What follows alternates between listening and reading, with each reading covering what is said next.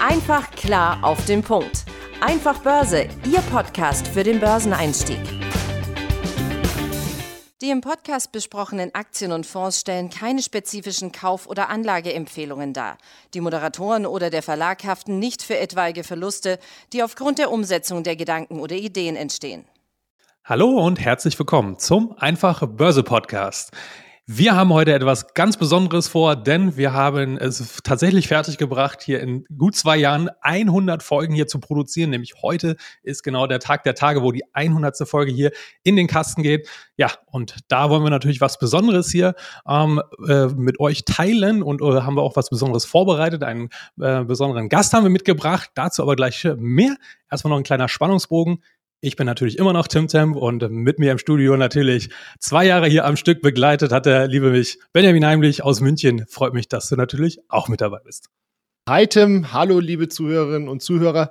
Ja, und deinen Spannungsbogen, den kürze ich jetzt mal direkt ab. Ich stelle Ihnen vor, unseren Gast heute Dr. Patrick Zenz-Spitzweg. Patrick, zwei, drei Sätze selber kurz von dir. Ich kann dich gar nicht so gut vorstellen, wie du dich wahrscheinlich selber vorstellen kannst. Also herzlich willkommen. Ja, hallo Tim und Benjamin, vielen lieben Dank für die Einladung. Ich freue mich sehr, hier zu sein heute und insbesondere natürlich auch diese Jubiläumsausgabe, wenn ich so nennen darf, äh, zu begleiten. Ja, ich bin ähm, für die Feri in Bad Homburg äh, tätig. Wir sind ein bankunabhängiger Vermögensverwalter, wurden 1987 gegründet, sind relativ groß mit 240 Mitarbeiterinnen und Mitarbeitern und 54 Milliarden ähm, Assets, die wir für unsere Kunden verwalten dürfen bin jetzt seit drei Jahren äh, hier mit dabei, insbesondere für das Privatkundengeschäft und unser Family Office zuständig und habe davor viele Jahre für eine Schweizer Privatbank gearbeitet und dafür für eine äh, Schweizer Großbank, also sozusagen von der Großbank zur Privatbank äh, zum bankunabhängigen Haus. Und insofern schon ein bisschen was von dem Vermögensverwaltungsmarkt gesehen die letzten Jahre. Ja, wir gehen jetzt mal davon aus, dass nicht alle unsere Hörer potenzielle Kunden für dich sind. Aber was wir uns äh, natürlich gedacht haben, man kann ja natürlich davon, wie eben vermögende Menschen Geld anlegen, auch, glaube ich, sehr, sehr gut was für den Privatanleger, für den Kleinanleger wie dich und mich mitnehmen. Ähm, und da würde ich ganz gerne schon mal reinstarten. Also anders als in den USA ist es ja in Deutschland gar nicht so en vogue, sein Vermögen so, sage ich mal, zur Schau zu stellen, wodurch ja unter anderem eben so Family Offices, Vermögensverwalter oft schon was Geheimnisvolles fast schon umweht. Ähm, wie erlebst denn du in deiner täglichen Arbeit mit vermögenden Menschen eben genau diese? Und ähm, gibt es dann vielleicht irgendwie ja, wie unterscheiden die sich von, von dir und mir oder von Tim und mir? Ja, also ich glaube, um, um kurz die Frage äh, aufzunehmen, ich glaube, in Deutschland ist man schnell in der Neiddebatte und in den USA ist, ist man eher stolz auf das, was geleistet wurde und man spricht auch relativ offen über Gehälter und, und in Deutschland ist man bei all diesen Themen eher, eher zurückhaltend und zeigt deshalb auch tendenziell Vermögen ähm, nicht so gerne. Ich sehe das in meinem Geschäft so, dass insbesondere Kunden oder Familien, die über großes Vermögen und das schon über einen längeren Zeitraum verfügen, typischerweise eher zurückhaltend sind und das weniger zur Schau stellen, als jetzt vielleicht äh, äh, Lotto-Millionäre, die man im Moment regelmäßig in den Medien sieht, äh, die, die also sozusagen relativ sprunghaft äh, zu Geld gekommen sind und, und sich an dem jetzt auch äh, sicherlich zu Recht erfreuen, aber, aber das ähm, entsprechend auch nach außen präsentieren. Ja, finde ich super spannend, ähm, auch gerade mit dieser Debatte hier mal reinzustarten. Dann, ja, wie du schon sagst, ähm, äh, ich nehme das auch so wahr und auch äh, nicht jetzt im Sinne von, äh, weil wir jetzt total vermögend jetzt hier sind, also Benjamin und ich, ich spreche jetzt mal von uns beiden jetzt hier in dem Sinne, da, ja, du hattest es ja eingangs gesagt, ihr betreut ja in der Regel Kunden, ähm, ja, die über ein ja, entsprechendes Vermögen verfügen. Ich denke mal, ab siebenstellig wird es da wahrscheinlich losgehen oder das ja in der Regel ab ja. dann ja auch erst sinnvoll äh, ist, äh, überhaupt ja so professionelle Dienstleistungen, wie ihr sie anbietet, äh, überhaupt in Anspruch zu nehmen. Ja, und ähm, ich finde das total spannend, weil, wie du schon sagtest, diese ähm, Generation, die jetzt äh, hier, sei es jetzt gut der Lotto-Millionär äh, vielleicht, das ist jetzt vielleicht äh, nicht das beste Beispiel, aber sagen wir mal die Startups äh, oder die Gründer, ja, hier auch aus äh, unser Berliner Office, da kenne ich ja hier auch aus der Startup-Szene, ähm, da ist teilweise so ein gemischtes Bild und das finde ich auch ganz interessant, was ich auch gerne hier mit euch und mit unseren Zuhörern und Zuhörern natürlich gerne teilen möchte. Ja, also ich weiß jetzt nicht, ob es an den Berliner Gegebenheiten ist, ähm, dass dort ja dieser Startup-Millionär, ja, der ist in der Regel jetzt nicht so, äh, der das so zur Schau vorstellt, sondern da kann man es meistens vom Otto Normalverbraucher ja gar nicht ähm, unterscheiden so wirklich. Und ich glaube, da kommt auch so ein bisschen ja dieser Mythos her. So was, was trägt so wohlhabende Menschen, ja, weil sie halt eben so gerade in Deutschland so diskret unterwegs sind. Ähm, und das bringt mich auch gleich zur nächsten Frage. Thema Mythen und Geldanlage. Das kennt sicherlich jeder, da hat jeder irgendeine Vorstellung. Aber ganz besonders ähm, gibt es Mythen um ja vermögende Menschen oder Familien, die in der Regel ja nicht wahr sind. Kannst du das bestätigen und mit welchen möchtest du da gern, gern einmal aufräumen? Ja, also ich glaube, das, das, das, offensichtlichste Mythos ist wahrscheinlich, dass irgendwie sehr vermögende Menschen irgendwie ganz anders sind als, als Otto Normalverbraucher und, und in, in ganz abgefahrenen Lebensumständen wohnen und, und vielleicht auch teilweise sehr unnahbar sind oder vielleicht arrogant oder schwierig im Umgang. Ähm, das würde ich äh, komplett entkräften wollen. Also die Kunden, die wir hier betreuen dürfen, sind typischerweise Unternehmer, die alle sehr erfolgreich waren im Leben, die irgendwas auf die Beine gestellt haben. Es sind aber durchweg sehr, sehr, sehr nette Leute, mit denen man ganz unkompliziert reden kann, mit denen wir teilweise in Anführungsstrichen am Küchentisch zu Hause sitzen und die, und die Themen äh, besprechen. Und die haben die gleichen Sorgen und Nöte wie, wie, alle anderen Leute da draußen auch. Der einzige Unterschied ist, dass das Bankkonto etwas größer ist. Das hilft sicherlich an der einen oder anderen Stelle sehr, kann aber auch äh, belasten. Und ähm, in, insofern wäre das vielleicht ein Mythos, den man ausräumen kann, ähm, dass es im Grunde auch nur Menschen sind, mit denen man ganz unkompliziert zusammenarbeiten kann. Wahrscheinlich sind es dann genau auch diese Ausreißer, die es dann ja wahrscheinlich irgendwo in die Presse schaffen oder sowas mit ihren vielleicht etwas äh, ausschweifenderen Lebensstil, wodurch ja dann, wie du gesagt hast, ne, die meisten von, von den vermögenden Familien ja doch eher sehr diskret unterwegs sind, von denen du es ja gar nicht mitbekommst. Ne? Also ich denke da so ähm, an die Familie hinter der Yap Holding, von der man ja ähm, bis heute nicht weiß, wie sie alle aussehen. Ähm, ich habe mal mit dem Geschäftsführer der Yap Holding gesprochen, der sagte, naja, die, die wohnen halt in einer ganz normalen, besseren Wohnsiedlung, aber das fällt nicht großartig auf, dass da eine der reichsten Familien der Welt, äh, der, der Deutsch, äh, Deutschlands unterwegs ist. Also die meisten legen tatsächlich eben gar keinen Wert darauf, das so nach außen zu, zu schauen. Und das, wo man so typischerweise hinschaut, klischeebehaftet, irgendwie ein, teures Auto oder eine teure Uhr oder sowas, das ist typischerweise nicht unbedingt ein Erkennungszeichen dafür, dass, dass jemand nun besonders vermögend ist. Also ganz im Gegenteil. Deshalb eigentlich ist es eher andersrum und je größer das Vermögen, desto weniger versucht man es eigentlich äh, zur Schau zu stellen. Ja. Finde ich vielleicht nochmal ganz spannend, ähm, auch nochmal zu differenzieren. Äh, meinst du, das liegt daran ähm, eher von einem Art Schutzmechanismus, von wegen, ich möchte es ganz bewusst nicht zur Schau stellen, weil ich auf diese ja, Neid, äh, ähm, beziehungsweise diesen, diesen Faktor Neid quasi möglichst gering halten möchte? Oder ist es vielleicht sogar eher ein Charakterzug von diesen vermögenden Menschen, die durch Bildung beispielsweise entstanden sind, von wegen, ich differenziere mich ganz klar von meinem Vermögen, weil das sozusagen nur Geld in Anführungsstrichen wie eine Art Werkzeug beispielsweise funktioniert funktioniert und die das letztendlich wirklich gar nicht interessiert, also das Statussymbol beispielsweise. Ja, kannst du da vielleicht eine Aussage zu machen? Das fand ich gerade ganz spannend, äh, kam mir als Idee nochmal spontan. Also ich, ich glaube, es ist eine, eine Kombination aus verschiedenen Dingen. Es kann ein Schutzmechanismus sein. Ich meine, wenn man ein bisschen weiter denkt, dann kommt man irgendwann auch an Thema Sicherheit. Da sind vielleicht Kinder, hat man Angst, dass den Kindern irgendwas zustößt, dass es äh, Erpressungsversuche gibt und so weiter und so fort. Entführungen gibt's ja alles. Ja. Wird wenig drüber geredet, aber findet statt. Also insofern ist das einmal das Thema Sicherheit äh, spielt da sicherlich eine große ähm, Rolle. Dann ist es sicherlich ein Teil Erziehung, also einfach, wie bin ich da sozusagen reingewachsen, Vernunft, Ausbildung, dass man einfach, genau wie du es gerade beschrieben hast, ähm, ähm, da, da sehr wohl auch, auch trennt. Ähm, ich möchte dann so langsam auch mal den, den Bogen äh, zum, zu unserem eigentlichen Thema spannen, nämlich ähm, das Anlegen oder was wir als, als Privatanleger uns eben von vermögenden Familien, von vermögenden Personen abschauen können.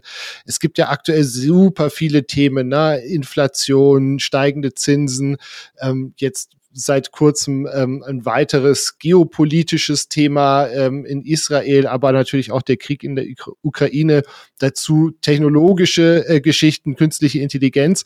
Und gerade als Anleger hat man ja praktisch das Gefühl, quasi wöchentlich mit solchen tiefgreifenden Umwälzungen äh, konfrontiert zu sein und darauf äh, reagieren zu müssen.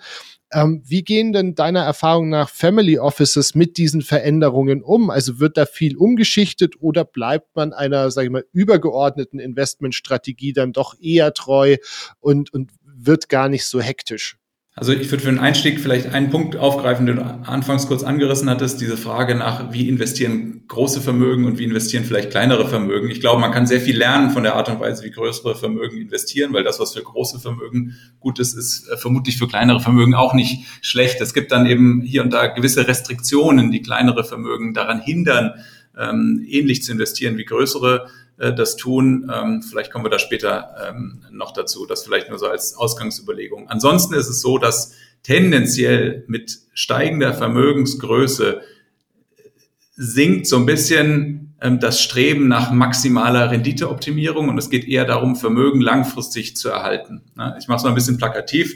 Wenn du, wenn du sagen wir, du hast 10.000 Euro auf dem Konto, dann machst du dir vielleicht Gedanken, wie du aus diesen 10.000 20.000 machst. Ja?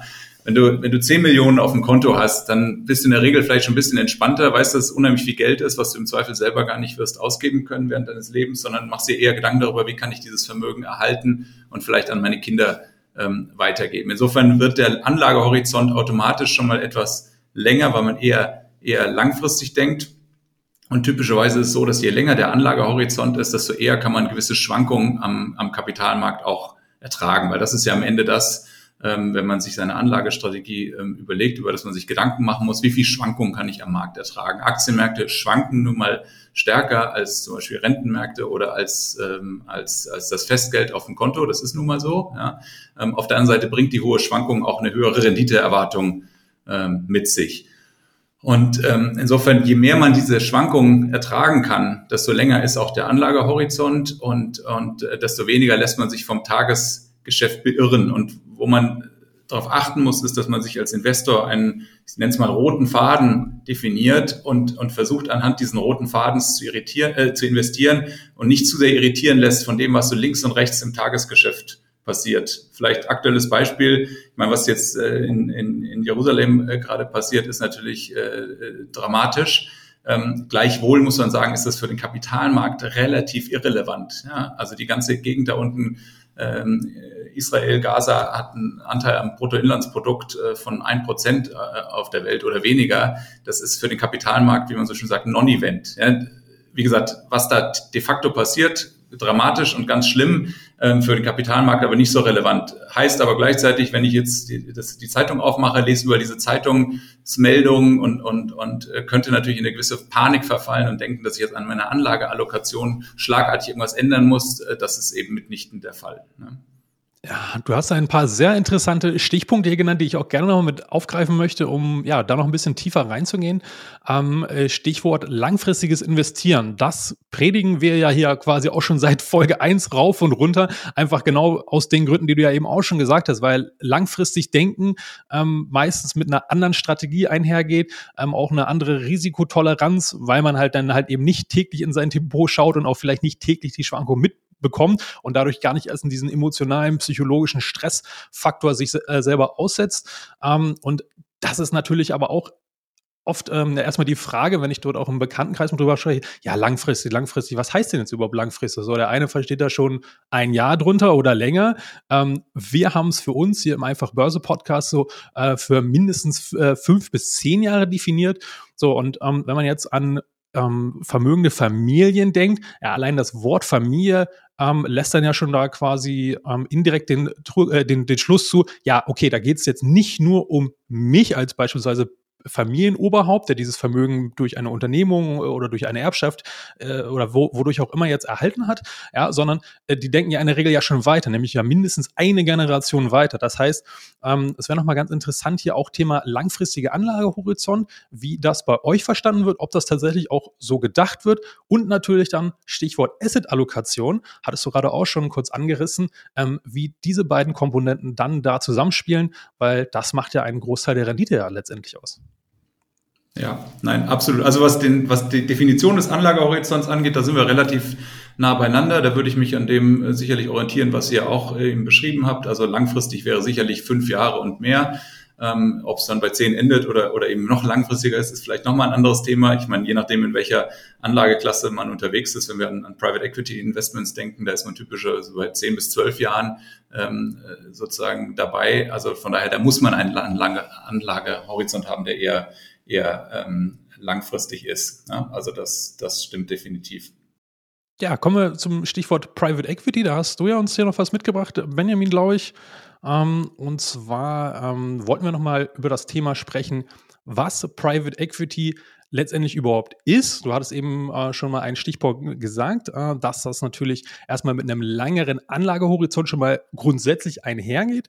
Ähm, wir hatten es in ein, der einen oder anderen Folge hier auch schon mal äh, exemplarisch angerissen. Ähm, Stichwort äh, Ticketgröße, ja, dass man dort als Autonormalverbraucher in der Regel ja gar nicht mitmischen kann, weil dann geht es bei den großen Private Equity äh, Unternehmen, KKR beispielsweise hier genannt, da geht es ja in der Regel ab 10 Millionen pro Positionsgröße sozusagen los. Ähm, ich kenne es noch aus meiner früheren Tätigkeit auch bei einem Vermögensverwalter, da gab es noch diese kleineren Ticket-Sizes für so ähm, ähm, äh, Non-Professional, beziehungsweise diese, diese Twitter-Form, äh, ich weiß gerade gar nicht mehr ganz genau, wie diese Definition hieß, aber da war es ab 200.000 Euro ein Ticket. Semi-professionelle Investoren, ja. Mhm. Ja, genau, semi-professionell, genau. Da, das ist genau der richtige Begriff. Genau, da ging es ja ab, ab 200.000 Euro pro, ähm, pro Deal sozusagen los. Das ist in der Regel ja für Autonormalverbraucher ja auch schon gar nicht stemmbar, insbesondere wenn wir dann mal an ähm, äh, äh, Risikostreuung denken. Da will man ja auch nicht nur ein Investment und alles äh, dort investieren. Ähm, ja, wie geht ihr letztendlich damit um? Weil ja, vermögende Familien, auch wenn sie jetzt mal fünf oder zehn Millionen haben, äh, die wollen ja in der Regel ja auch nicht nur ein Ticket, sondern die wollen ja gerade Kapitalschutz und moderates Wachstum haben. Das heißt, ähm, wie gehen die mit dem Thema Private Equity um? Ja, jetzt hast du natürlich eine ganze Menge Aspekte gleichzeitig in der Frage äh, mit reingepackt, also angefangen von Ticketgrößen über, über Zugang, über Anlagehorizont. Das Thema ist natürlich relativ komplex. Also Vielleicht vorweg gesagt, Private Equity, also äh, privates, also nicht börsengehandeltes Eigenkapital, ja, ist per Definition nicht so liquide wie eine Aktie, die an der Börse gehandelt wird, weil man typischerweise ja ein, eine Kapitalzusage, also ein sogenanntes Commitment, ein, ein Versprechen abgibt, Gelder für einen gewissen Zeitraum zur Verfügung zu stellen, die dann investiert werden. Und äh, entweder man investiert eben in einen Private Equity Fonds, der streut es dann typischerweise über verschiedene Beteiligungen, über verschiedene Investments, oder man investiert eben in einen Dachfonds, das heißt, das ist ein, ein, ein Fonds, der wiederum seine Gelder in verschiedene Fonds sozusagen investiert. Aber dahinter hängen dann typischerweise eben ähm, Laufzeiten von 10 bis 12 Jahren, also entsprechend ähm, äh, läuft das Ganze auch eine, eine ganze Weile. Und im Laufe dieser Zeit werden diese Gelder zunächst abgerufen, werden dann investiert und fließen einem dann irgendwann wieder zurück.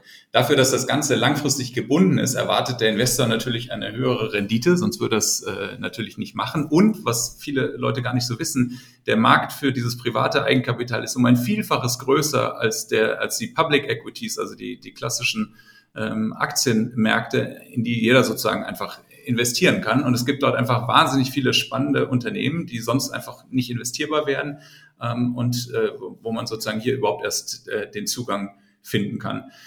Was das äh, Investitionsvolumen angeht, ja, richtig. Also selbst, selbst der semi-professionelle Investor, wenn es sozusagen Vehikel gibt, wo du mit 200.000 Euro investieren kannst, wenn du jetzt mal unterstellst, dass dein Private Equity Exposure, also dann die Quote, mit der du investiert bist an deinem Gesamtvermögen, sagen wir mal, sie würde 10 oder 20 Prozent betragen und davon äh, sind dann eben diese 200 Prozent, äh, 200.000 sollen dann die, die 10 Prozent sein, dann wäre es ja schon äh, bei einem Vermögen von 2 Millionen Euro auf der liquiden Seite, damit ist nicht das äh, Einfamilienhaus noch gemeint etc., sondern das wäre tatsächlich das, was typischerweise liquide liegt. Das ist schon sehr viel Geld und ähm, von daher ist es eben auch nur eine gewissen Zahl von äh, Anlegern überhaupt äh, zugänglich. Ne?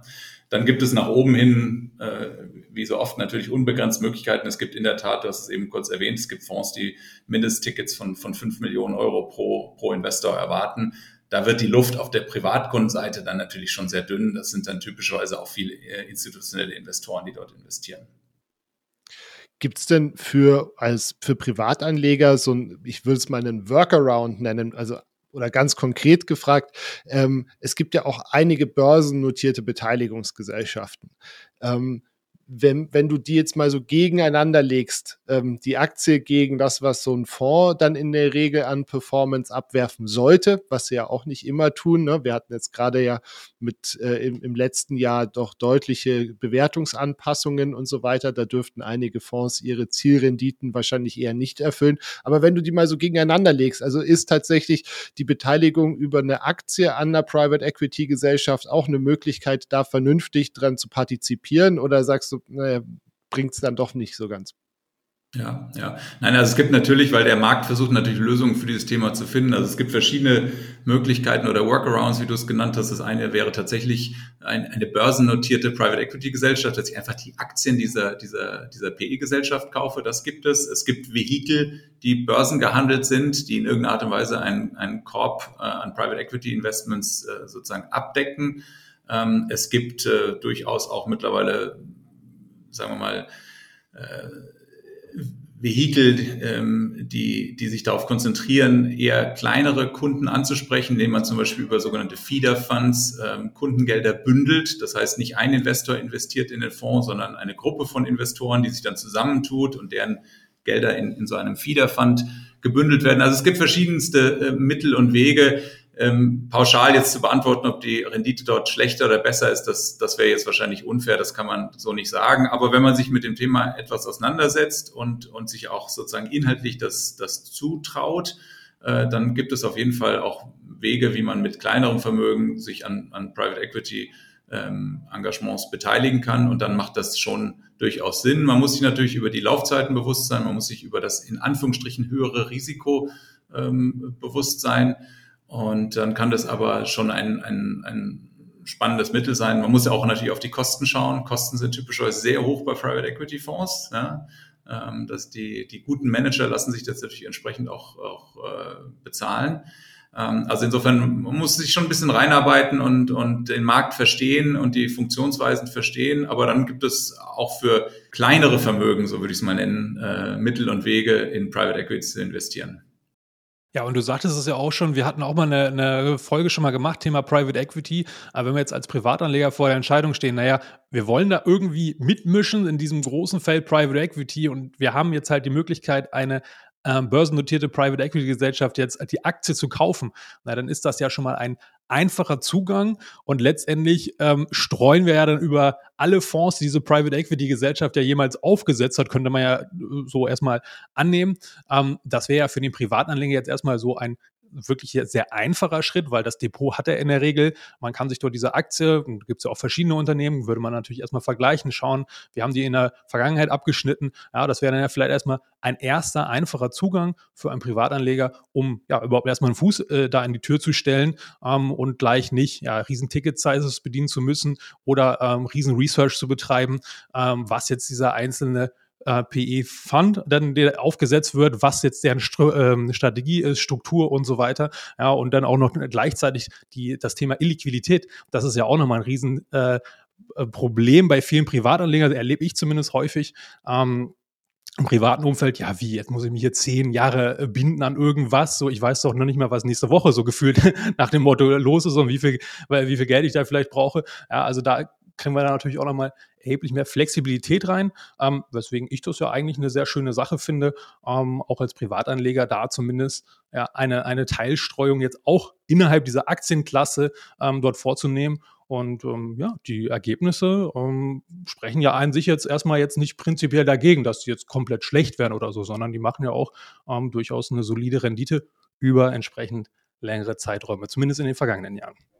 Absolut. Es ist aber, muss man fairness aber sagen, es ist eben schon eine, eine Ableitung sozusagen oder ein Derivat von dem eigentlichen Private Equity Investment, weil am Ende ist es dann doch wieder Public Equity. Du bist an einer börsengelisteten Firma beteiligt und, und partizipierst am Erfolg dieser Unternehmung, was auch immer die jetzt in dem Fall äh, sozusagen macht. Aber es wäre zumindest ein Weg, das ist richtig. Ja, ja.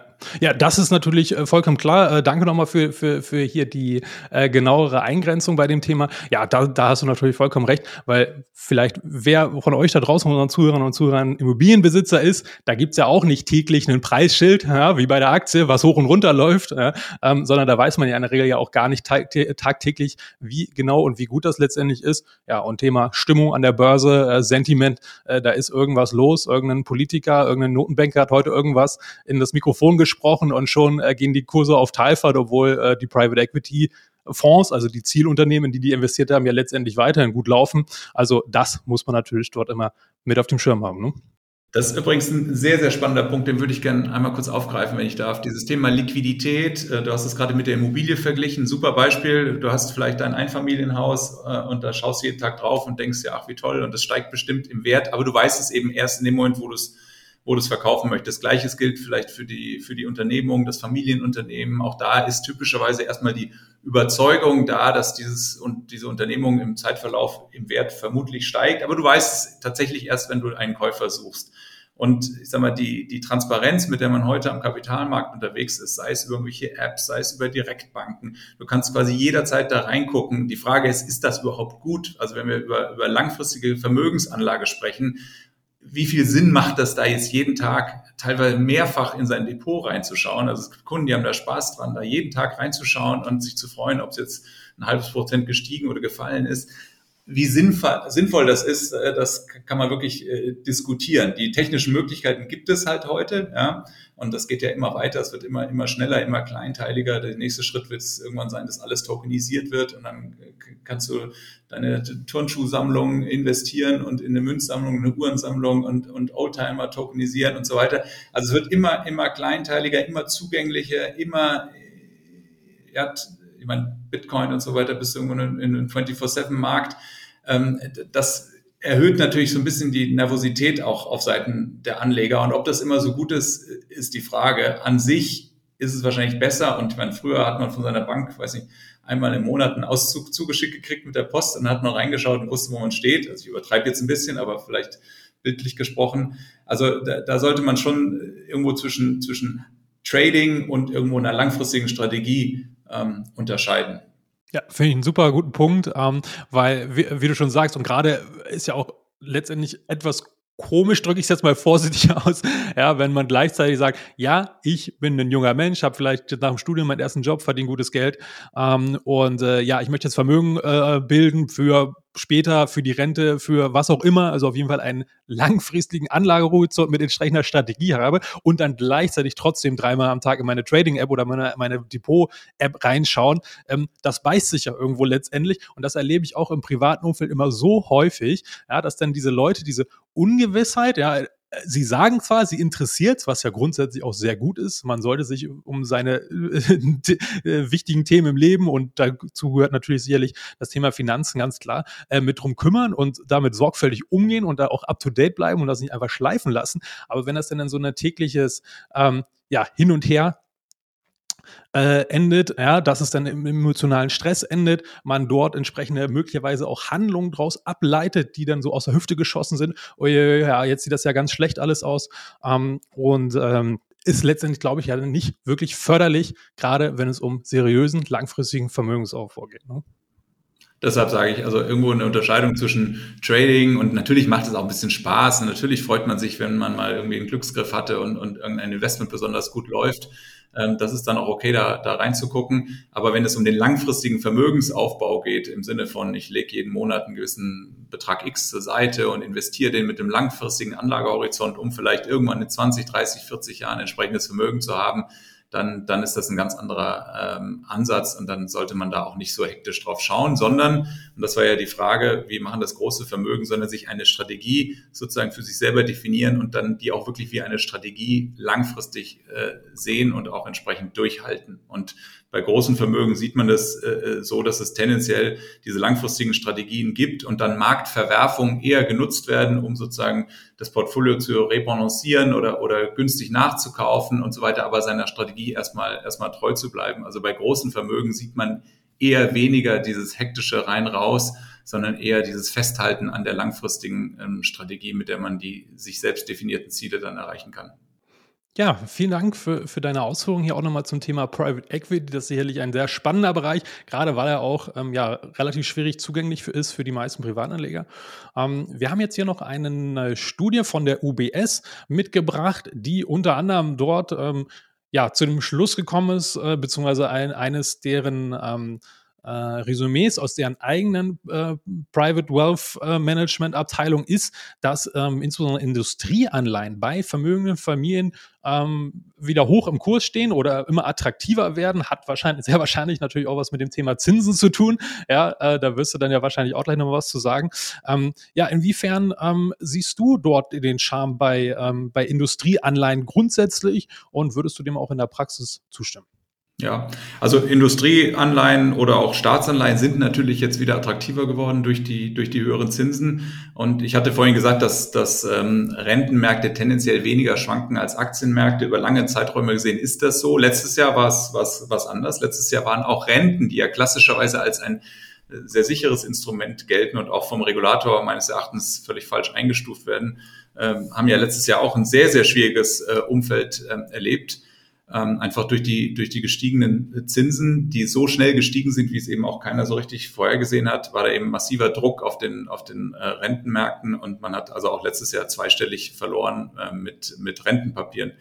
Ähm, grundsätzlich sind Anleihen natürlich insofern, insofern spannend, als dass sie relativ planbar sind. Also wenn du dir sozusagen vornimmst, insbesondere eine Anleihe bis, zu, bis zum Laufzeitende zu halten, dann weißt du ja sehr genau, was dich erwartet. Du weißt, du kriegst zu einem Betrag X an einem Zeitpunkt Y, ähm, kriegst du wieder zurück und auf dem Weg dorthin hast du deine, deinen Coupon, deine Verzinsung. Also insofern ist es relativ planbar. Dazwischen hat man eben, je nachdem, wie sich die Zinsen entwickeln, auf dem Papier zumindestens ähm, gewisse Schwankungen, wenn man die aussitzen kann und eben bis zum Laufzeitende das Papier hält. Und wenn man äh, Papiere kauft, die ähm, hoffentlich nicht ausfallen, also von möglichst sicheren Emittenten, also entweder eben sehr stabilen Staaten oder auch äh, stabilen ähm, Unternehmen, äh, dann lässt sich das Risiko hier auch relativ äh, gut steuern. Ja? Und aktuell gibt's wieder sehr, sehr attraktive Zinsen, ähm, die natürlich nochmal höher sind als jetzt auf dem, auf dem Tages- oder auf dem Festgeldkonto. Ähm, das gilt für Staatsanleihen, aber eben insbesondere auch für Unternehmensanleihen. Da ist die Verzinsung nochmal etwas höher. Ne? Ja, kommen wir nochmal zu einer äh, spannenden Frage, die vielleicht den größten Anteil auch ähm, ja, an der Rendite und an dem Risikoprofil der jeweiligen Anlage ausmacht, die sogenannte Asset-Allokation. Also wie genau teilt man sein Vermögen auf? Wie sind da deine Erfahrungen, Patrick, aus deiner täglichen Arbeit mit, Vermö mit vermögenden Kunden? Ja, also was grundsätzlich erstmal extrem wichtig zu verstehen ist, ist, dass die, der überwiegende Teil der Rendite eines Portfolios kommt tatsächlich aus der Asset Allocation, also aus der Frage, welche Anlageklasse habe ich in welchem Umfang zu welchem Zeitraum gewichtet. Ja? Also natürlich ist es spannend, wenn du sagst, du suchst dir im Aktiensegment nochmal Aktien raus, die besser laufen als der Aktienmarkt per se. Das ist aber langfristig leider sehr, sehr schwierig. Deshalb ist erstmal die grundsätzliche Frage, wie viel Aktien halte ich zu welchem Zeitraum? Ja? Und äh, diese Frage der Asset Allocation treibt tatsächlich den, den überwiegenden Anteil ähm, äh, deines Portfolios. Und es gibt ja diesen schönen Satz, ähm, äh, Time in the Market beats Timing the Market, weil es eben extrem schwierig ist, äh, den den, den Markt ähm, sozusagen äh, vorherzusagen. Und deshalb geht es eben eher darum, bin ich investiert oder bin ich es eben nicht. Ja? Und ähm, tatsächlich ist es so, dass große Vermögen, also je größer das Vermögen wird, desto eher geht es ja auch darum, Risiken zu streuen und zu diversifizieren. Das heißt, ich kaufe nicht mehr zwei, drei, vier, fünf Aktien, sondern ich kaufe vielleicht einen ganzen Korb von Aktien. Ich investiere international. Ähm, ich investiere dann eben auch über verschiedene Anlageklassen. Das heißt, ich streue ähm, mein Vermögen. Und dann ist es eben auch so, dass große Vermögen typischerweise ähm, über eine ganze Reihe von Anlageklassen gestreut sind. Und ich hatte vorhin schon mal einmal kurz erwähnt, das ist das Einzige, was kleine und große Vermögen unterscheidet. Große Vermögen haben per se etwas bessere Zugangsmöglichkeiten zu gewissen Assetklassen. Also Private Equity hatten wir schon genannt, Hedgefonds wäre eine andere. Das heißt, je größer das Vermögen, desto größer ist auch das Universum, dessen ich mich sozusagen bedienen kann. Das muss man schon sagen. Aber man sieht bei großen Vermögen erstmal eine, eine große Streuung, auch um Risiken äh, zu diversifizieren. Um, ähm, und äh, sozusagen auch hier wieder der Gedanke des, des langfristigen ähm, Investierens. Ja, finde ich auch einen total spannenden Aspekt, weil das letztendlich ja auch ähm, Vermögensverwalter oder, oder Private Wealth Manager, wie ihr es seid, ja letztendlich ja auch auf den Plan ruft. Dann, wenn ich ein großes Vermögen habe, möchte ich das in der Regel relativ sicher und ähm, solide anlegen. Das kann ich in der Regel selber nicht, weil ich beispielsweise ein Unternehmen habe, was ich noch zu leiten habe oder andere Dinge oder keine Ahnung davon habe und auch mich vielleicht gar nicht damit beschäftigen möchte. Ja, und dann kommen natürlich Profis wie ihr äh, mit dazu, ähm, die sich dann auch den ganzen Tag damit beschäftigen, weil äh, eine, eine, eine breit gestreute ähm, Vermögensstruktur ja, die bedarf ja auch Aufwand und Know-how. Ja, das kann man ja nicht einfach so nebenbei machen. Ähm, und deswegen fand ich es auch total spannend, dass du dir hier heute die Zeit genommen hast, äh, uns ja in dieses ähm, Private Wealth äh, Thema hier mal einzuführen, ein paar Einblicke zu geben, ja, und ähm, auch die ein oder andere hoffentlich inspirierende Idee für den Privatanleger hier ähm, mit auf den Weg geben konnte. Ich sage auf jeden Fall vielen lieben Dank, dass du dir die Zeit genommen hast, Patrick. Der Benjamin, der hat sich hier gerade leider äh, aus technischen Gründen verabschiedet. Der ist jetzt in den letzten Minuten jetzt hier leider nicht mehr mit dabei. Aber ähm, ja, ich hoffe, ihr konntet trotzdem was mitnehmen. Ja, wie gesagt, Patrick, hier nochmal die letzten Worte an dich gerichtet. Ich sage schon mal Ciao und ähm, ja, vielleicht können wir dich ja hier bald wieder begrüßen. Super gerne. Ja, danke dir, Tim, für die, für die Einladung. Danke auch Benjamin. Vielleicht kann er uns ja doch noch hören. Ähm, hat Spaß gemacht mit euch. Ich glaube, es ist einfach ein sehr, sehr umfassendes Thema. Es gibt wahnsinnig viele Aspekte und wir haben jetzt das eine oder andere so angerissen. Man kann natürlich äh, das ad absurdum vertiefen in die eine oder andere Richtung ähm, inhaltlich, aber hat auf jeden Fall Spaß gemacht und äh, gerne auch ein weiteres Mal, wenn ihr mal Zeit und Lust habt. Ja, würde uns total äh, freuen. Und ähm, ja, perfektes Schlusswort. Und dadurch geht uns natürlich hier auch beim Einfach Börse Podcast die Arbeit niemals aus, denn auch nach 100 Folgen haben wir immer noch genug Futter, weil du, wie du es sagtest, es gibt so viele spannende Themen, die man in unterschiedlichen Detailgraden sich da vorarbeiten kann und ähm, ja unterschiedlich intensiv mit beschäftigen kann. Manches ist für alle interessant, manches ist nur für spezielle Anlegertypen ähm, relevant, sei es, weil sie besonders viel Vermögen haben oder weil sie besonders risikoscheu sind oder weil sie gar keine Zeit haben und auch nicht sich nehmen wollen. Ja, all diese Aspekte haben wir ja hier schon in der einen oder anderen Folge mal beleuchtet. Und da gibt es noch viel mehr Aspekte, deswegen freue ich mich. Ja, ich, war, ich, ich lehne mich mal weiter aus dem Fenster für die nächsten 100 Folgen. Mal schauen, ob wir die auch noch in den Kasten bringen. Und damit sage ich vielen lieben Dank auch an unsere Zuhörerinnen und Zuhörer natürlich, die das hier mit ermöglicht haben. Alles über all die Jahre uns treu geblieben sind. Stetig wächst hier unsere Anzahl der Hörerinnen und Hörer. Ja, das freut uns natürlich riesig. Und das gebe ich hier auch nochmal ähm, aus tiefstem Herzen auch aus äh, von Benjamin mit an euch da draußen, die uns hier so lange treu geblieben sind. Also macht's gut, bis dahin und auf Wiederhören. Auch dir, Patrick. Bis dann. Einfach klar auf den Punkt.